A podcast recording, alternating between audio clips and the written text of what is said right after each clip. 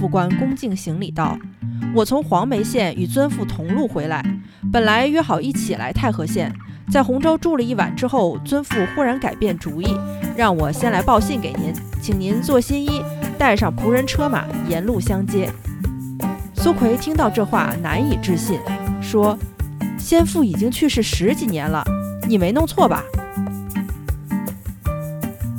不读好书，只读有趣的。我是主播小书童。苏奎，蒲州人，进士出身，太宗皇帝殿试二等及第，由廷尉调任吉州太和县知县。苏奎父亲去世多年，有个吉州的副官押解朝纲赴京回返，走到黄梅县，也就是今天的黄冈，投宿在旅社。傍晚，有位黑衣老人裹着短头巾，骑着一头驴，带着一个十六七岁的仆人，也来店里投宿。在店外转悠了好久，又来到这个副官的屋里，行礼之后坐下闲聊，说是到太和县探亲。副官就说：“我是吉州人，在州府做事，刚从京城回来，现在要回去吉州，和老人家作伴同去，如何？”又问老者：“太和县的亲人都有谁呀？”老者回答说：“我姓苏。”有个儿子叫苏奎，幸而中了进士，在太和做知县。我就是去看他，并无其他亲人。副官听了高兴，说：“太和知县与本州通判向敏中是同年，我就在向通判属下做事。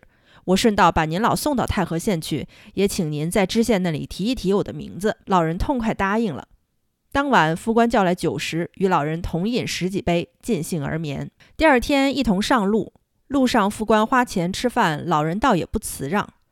数日后，渡江到了江州，老人买酒请副官同饮，说说笑笑，亲密如同故交。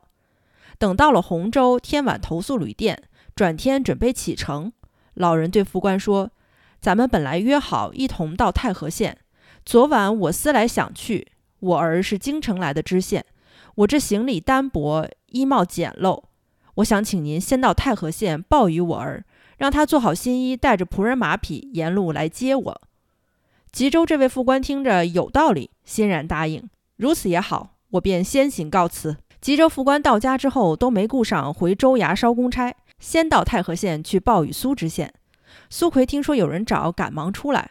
副官恭敬行礼道：“我从黄梅县与尊父同路回来，本来约好一起来太和县。”在洪州住了一晚之后，尊父忽然改变主意，让我先来报信给您，请您做新衣，带上仆人车马，沿路相接。苏奎听到这话，难以置信，说：“先父已经去世十几年了，你没弄错吧？”